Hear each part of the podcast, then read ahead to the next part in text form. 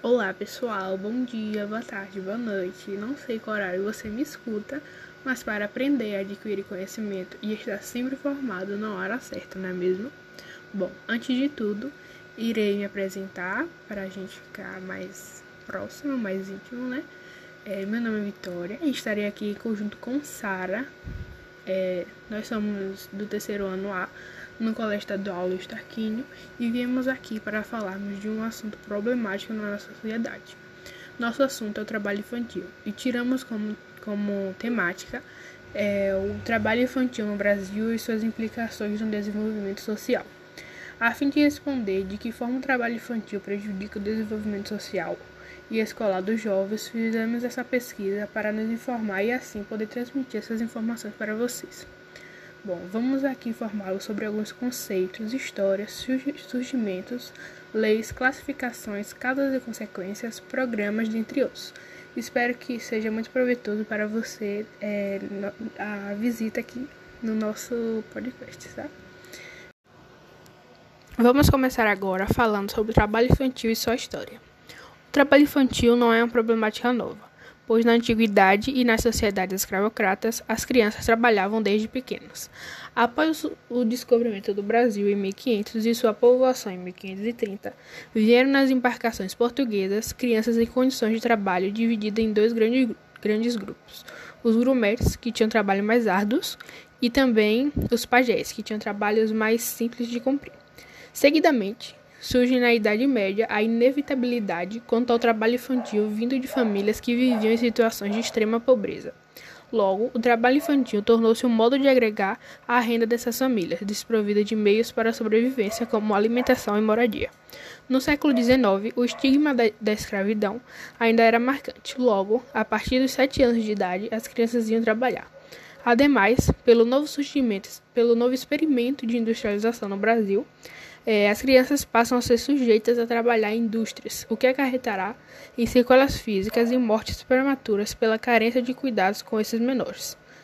Após a nova república, exigindo uma nova identidade ao Brasil, começa a se discutir os direitos dos trabalhadores em relação à defesa das crianças exploradas no trabalho e, ao mesmo tempo, sobre a importância da profissionalização. Quando no século XX, em discurso positivista, moraliza-se que o trabalho cura as pessoas. Assim, a criança passa a ser regulamentada através do Código Penal da República de 1890, onde este previa o crime de vadiagem como modo de inserir a pequena parcela das crianças que ainda não estavam trabalhando no interior das fábricas. Contudo, em 1927, é criado pelo juiz de menores do Rio de Janeiro, José Cândido de Melo Matos, o primeiro Código de Menores da República. Desse modo, passa a ser questionado o direito universal à educação e os direitos da criança e do adolescente, chegando à conclusão de que questões relativas à infância e adolescência deveriam ser abordadas fora do Código Penal. No período do Código de Menores, cria-se o Serviço de Atendimento ao Menor, SAM mas por irregularidades precisou ser substituído pela Política Nacional do Bem-Estar do Menor. Em conseguinte, come começava a fase do Estado de Bem-Estar Social, com a criação da FUNABEM, Fundação Nacional do Bem-Estar do Menor, e em seguida das, das FEBENs, Fundação é, Educacional do Bem-Estar do Menor em vários estados. É, logo, o menor passa a ser assunto do Estado e é criado em 1979 o segundo Código de Menores, onde se constituindo basicamente da cultura do trabalho legitimando todo tipo de exploração de crianças e adolescentes e a partir da Política Nacional do Bem-Estar. Por fim, após a ditadura do, de Vargas e vários movimentos sociais, é elaborado mais uma Constituição no Brasil em 1988, que irá destinar garantias a crianças e adolescentes. Agora, falando como se deu a ascensão do trabalho infantil. A ascendência do trabalho infantil manifesta em meio à imprescindibilidade das famílias que viviam em extrema, em extrema pobreza há séculos.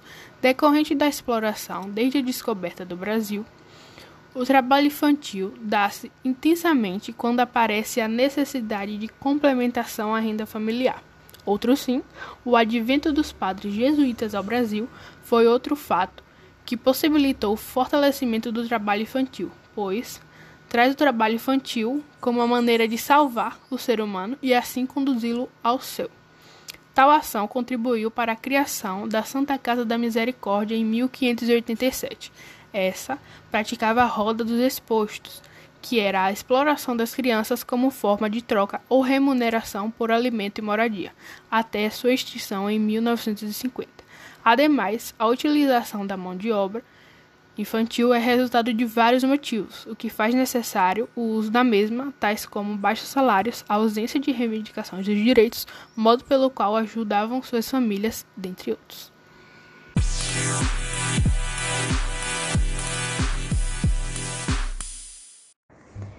Meu nome é Sara Mariane e sou aluna do Colégio Estadual Luiz Tarquinho. E hoje eu vim falar sobre tipos de trabalho infantil. O trabalho infantil no Brasil representa um grande problema social.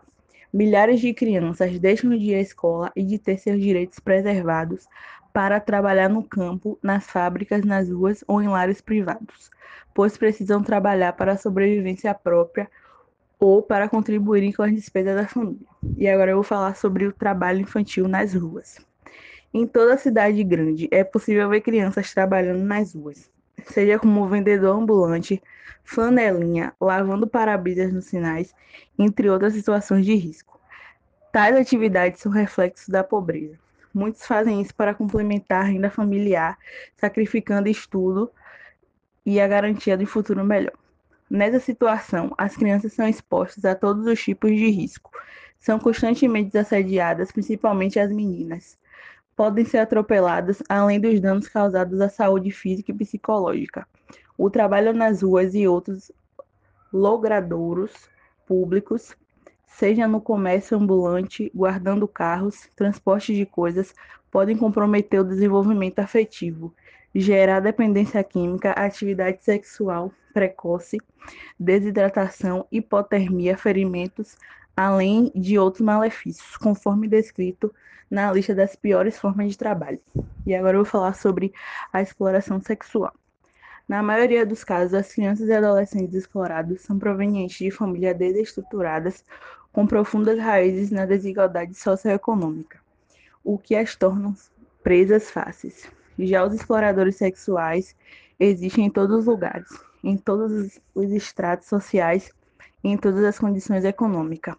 Segundo o estudo divulgado pela ONU, em todo o mundo, cerca de 150 milhões de meninas e 73 milhões de meninos menores de 18 anos são submetidos a relações sexuais forçadas ou formas violentas ou exploração sexual. Agora eu vou falar sobre o trabalho infantil perigoso podem ser citados como trabalho infantil perigoso os seguintes: trabalho que expõe crianças a abuso físico, psicológico ou sexual, trabalho subterrâneo, debaixo d'água, em alturas perigosas ou em espaços confinados, trabalho com máquinas, equipamentos e instrumentos perigosos ou que envolve manejo ou transporte manual de cargas pesadas. Trabalho em ambiente insalubre que possa, por exemplo, expor a criança a substâncias, agentes ou, processos, processamentos perigosos, ou até temperaturas ou níveis de barulho ou vibrações prejudiciais à saúde. Agora eu vou falar sobre o trabalho infantil rural. O trabalho infantil rural, assim como os outros tipos de trabalho infantil, rouba as crianças sonhos e oportunidades de um futuro melhor. São filhos e filhas de pequenos produtores rurais que, por falta de dinheiro, são empregados em locais perigosos e insalubres, ganhando salários baixíssimos para subsistência. Muitos pais são produtores rurais e ensinam seus filhos desde pequenos a trabalhar na lavoura. Porém, isso também configura trabalho infantil de risco, já que não é equipamento de segurança necessário e muitas vezes não há formação metodológica ou proteção de acidentes de trabalho.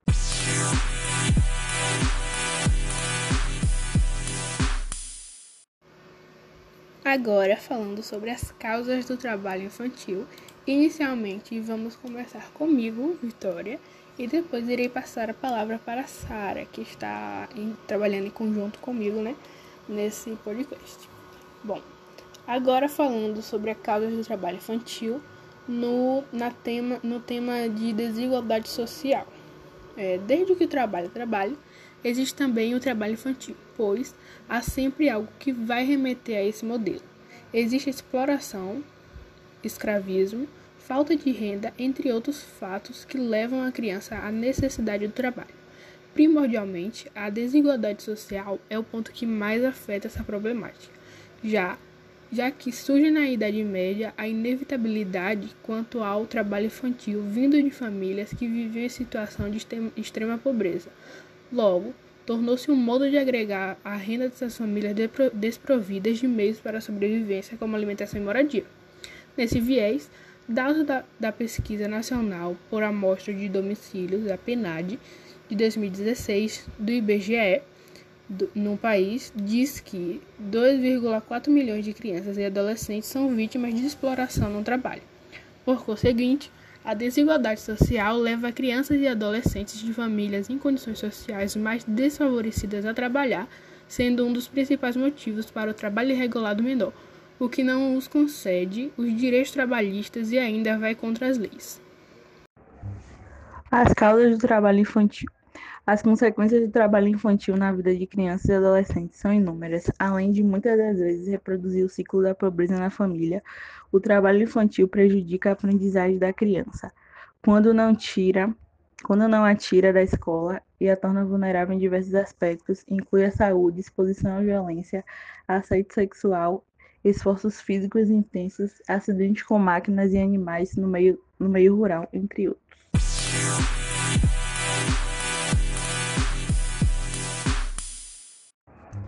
Consequências do trabalho infantil. O trabalho infantil é reconhecido como, uma das formas de exploração mais prejudiciais ao desenvolvimento pleno do ser humano. Seus efeitos deixam marcas que muitas vezes tornam-se irreversíveis e perduram até a vida adulta. Existe o aspecto físico: fadiga excessiva, problemas respiratórios, doenças causadas por agrotóxicos, lesões e deformidades na coluna, alergias, distúrbio de sono, baixa imunidade, irritabilidade, entre outros. Também existe o aspecto psicológico. Abusos físicos, sexuais e emocionais são os principais fatores de adoecimento das crianças e adolescentes trabalhadores.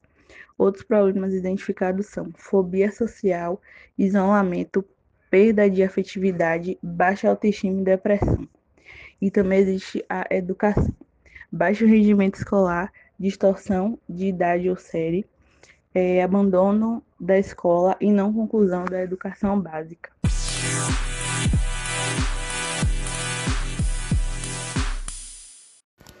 Agora, iremos falar sobre os impactos do trabalho infantil, tendo como pauta o posicionamento da sociedade, medidas políticas e o Estatuto da Criança e do Adolescente.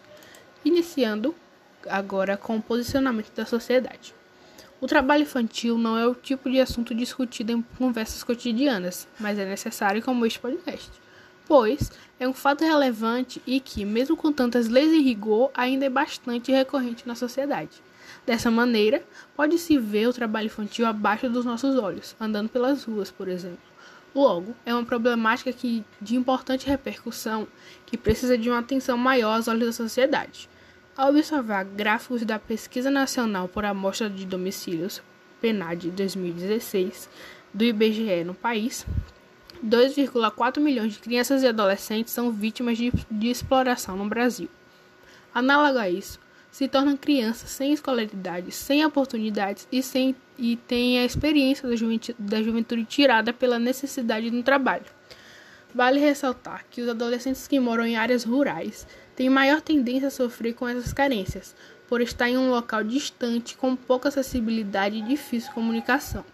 Por conseguinte, o posicionamento da sociedade em relação à exploração do trabalho infantil precisa ser conjunto, tendo em vista que uma criança dependente do trabalho torna-se um adulto com postos de trabalho precários, poucas condições de segurança, sem direitos garantidos e com baixa remuneração. A tendência para a melhora do país e também a desigualdade social é ter uma população jovem com nível elevado de educação. Medidas políticas. No Brasil e no mundo, há diversas medidas acerca da erradicação da exploração do trabalho infantil. Internacionalmente, podemos estabelecer como ponto de partida a Declaração Universal dos Direitos Humanos, firmada pela Organização das Nações Unidas, a ONU, através da sua Assembleia Geral em 10 de dezembro de 1948, seguida pela Declaração Universal dos Direitos da Criança, adotada pela ONU em 20 de novembro de 1959 e a Convenção da ONU sobre os Direitos da Criança, adotada pela Assembleia Geral de, daquela organização em 20 de novembro de 1989. No Brasil, foi o Estatuto da Criança e do Adolescente, ECA, que reconheceu a condição de ser humano em desenvolvimento das pessoas nesta fase da vida e assegurou-lhes direitos, passando a adotar a doutrina da proteção dados tirado do âmbito jurídico 2007. Além disso, existe também um programa de erradicação do trabalho infantil, PET, que atende crianças de 5 a 15 anos de idade, oferecendo bolsas destinadas às famílias em situação de extrema, de extrema pobreza ou trabalho infantil. Observação: a criança precisa estar frequentando a escola. Estatuto da Criança e do Adolescente. O Estatuto da Criança e do Adolescente, ECA, é um documento que reúne as leis específicas que asseguram os direitos e deveres de crianças e adolescentes aqui no Brasil. O documento reúne a luta de diversos movimentos sociais que defendem os direitos de crianças e adolescentes. Agora, o Estatuto da Criança e do Adolescente, o que eles falam sobre o trabalho infantil. Segundo o Estatuto da Criança e do Adolescente, e a legislação brasileira, existem algumas vedações ao que diz respeito ao trabalho infantil e à profissionalização de adolescentes em idade permitida. Logo, existem artigos que mencionam a proibição sobre as condições em que o adolescente, em sua idade adequada, trabalhe e não tenha seus estudos prejudicados. Portanto, são eles os principais artigos. Artigo 4 Artigo 53, artigo 60, artigo 61, artigo 62, artigo 63, artigo 64, artigo 65, artigo 66, artigo 67, artigo 68, artigo 69, artigo 94 e o artigo 112. Todos eles falam sobre é, a proibição de acordo com a, as leis e também as condições que o adolescente tem que trabalhar.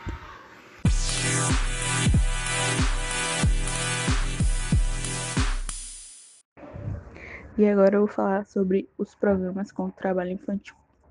O governo federal criou um programa de erradicamento do trabalho infantil, um programa de transferência direta de renda que tem como objetivo proteger crianças e adolescentes menores de 16 anos contra qualquer forma de trabalho, garantindo que frequentem a escola e atividades socioeducativas.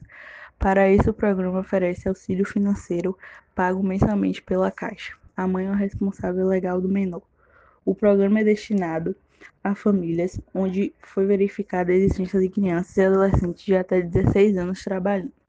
Seu objetivo principal é erradicar todas as formas de trabalho infantil no país, em um processo de resgate da cidadania, com a inclusão social e seus benefícios. Além de pagar mensalmente um auxílio em dinheiro, o programa oferece ações socioeducativas e promove a manutenção da criança na escola. A Caixa atua como agente operador do programa e a origem recursos, dos recursos para pagamento é da União por intermédio do Ministério da Cidadania.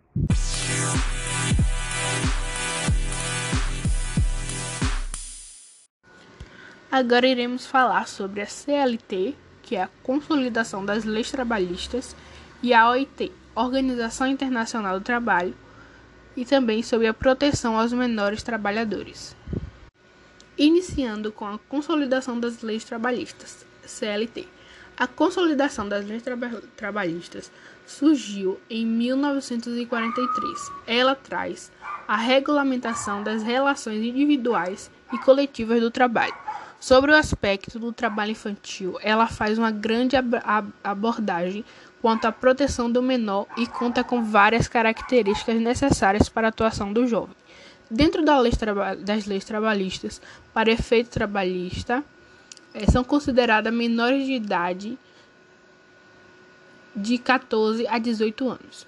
Os artigos de 402 a 441 da CLT com exceção dos artigos 403, 413 e 415, são os que estabelecem as normas de desempenho de ambos os sexos. A OIT agora, Organização Internacional do Trabalho, órgão vinculado à ONU, criada em 1919, é quem define as normas internacionais trabalhistas. A OIT, nos últimos anos, vem trabalhando para amenizar e erradicar a mão de obra infantil, criando convenções para tal no seu desenvolvimento, vem incentivando e proporciona apoio técnico para a ampliação do conhecimento do problema por parte das sociedades nacionais e a capacidade institucional nacional. Duas convenções importantes sobre o trabalho infantil criada pela OIT são a Convenção número 138 sobre a idade mínima de admissão ao emprego e a Convenção número 182 sobre as piores formas de trabalho infantil. Ademais, em seu site, defende a erradicação do trabalho infantil e a luta pelos direitos das crianças e adolescentes. No seu site diz: Antes de tudo, o trabalho infantil é uma grave violação dos direitos humanos e dos direitos e princípios fundamentais do trabalho. Ele impacta o, o, seu, o nível de desenvolvimento das nações e, por essa razão, a eliminação do trabalho infantil é uma das prioridades da OIT. Programas de Jovem Aprendiz. Existe uma variedade de programas de aprendizagem voltadas para o mundo dos jovens, com o objetivo de passar para o jovem a preparação e também promover a inserção no mundo do trabalho, uma vez que há uma dificuldade de ingressar em um trabalho por não ter experiência em conjunto com a problemática do desemprego. Os programas se apoiam na lei da aprendizagem, que tem o objetivo de inserir os jovens no mundo do trabalho, combater a evasão escolar e o trabalho infantil. Os, os, programas trabalham em parceria com empresas, que são as responsáveis pela contratação do jovem. Além disso, irá garantir direitos trabalhistas e previdenciários. Ademais, normalmente são oferecidos também cursos a esses adolescentes, promovendo melhor capacidade, habilidade e desenvolvimento é, profissional. Dentro desses programas há uma faixa etária. Nessa faixa etária, é, eles estabelecem, né, entre os jovens, ou adolescentes ou jovens entre 14 e 24 anos. É a faixa etária para entrar no programa. Além disso, para participar do programa, é imprescindível que o mesmo esteja matriculado e frequentando uma escola.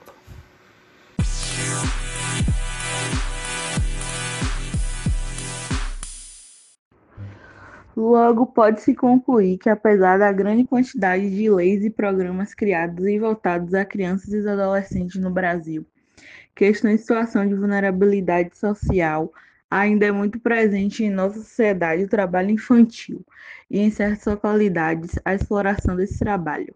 Outros, sim, esse afeta diretamente no desenvolvimento do menor, pois ele cresce com seus direitos humanos violados, o que irá lhe sujeitar a ser um adolescente sem escolaridade e sem oportunidades, e terá a experiência da juventude tirada pela necessidade no trabalho.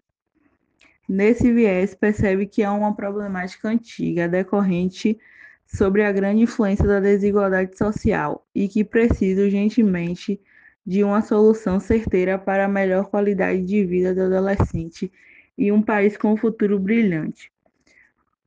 Por conseguinte, é necessária melhor fiscalização sobre as leis em vigor e programas de ajuda para as necessidades das famílias com menores em situação de trabalho infantil.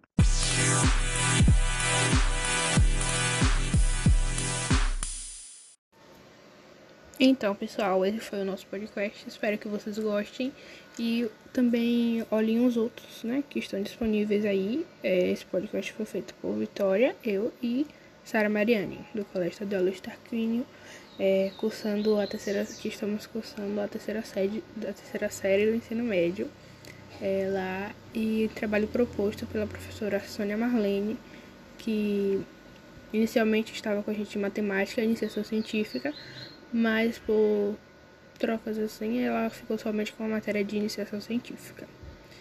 É, espero que vocês gostem e também procurem os outros podcasts que estão disponíveis. Thank you.